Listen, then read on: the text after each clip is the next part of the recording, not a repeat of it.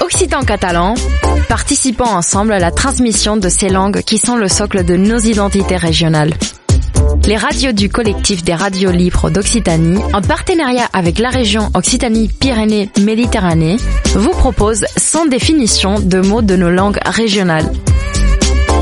Aujourd'hui, nous partons à la découverte de l'occitan. Parlem una cultura viva. Une minute, une définition. Faïs. Il est possible que vous n'ayez jamais entendu parler des failles. Les failles peuvent aussi être nommées bancelles. Et un auteur gardois expliquait et revendiquait il y a un peu moins de deux siècles.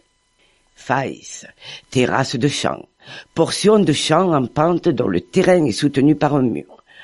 On ne trouve aucun terme propre dans le dictionnaire pour exprimer notre bancelle. Cela n'est point étonnant.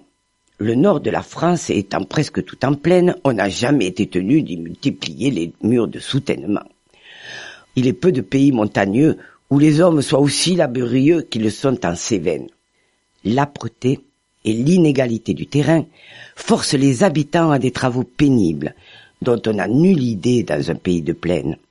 Il faut régulièrement les entretenir pour qu'elles continuent de rythmer les paysages et s'y accrocher la vigne et les vergers. Entre ces murets de pierre, sur les contreforts des Cévennes, peut alors naître le vin.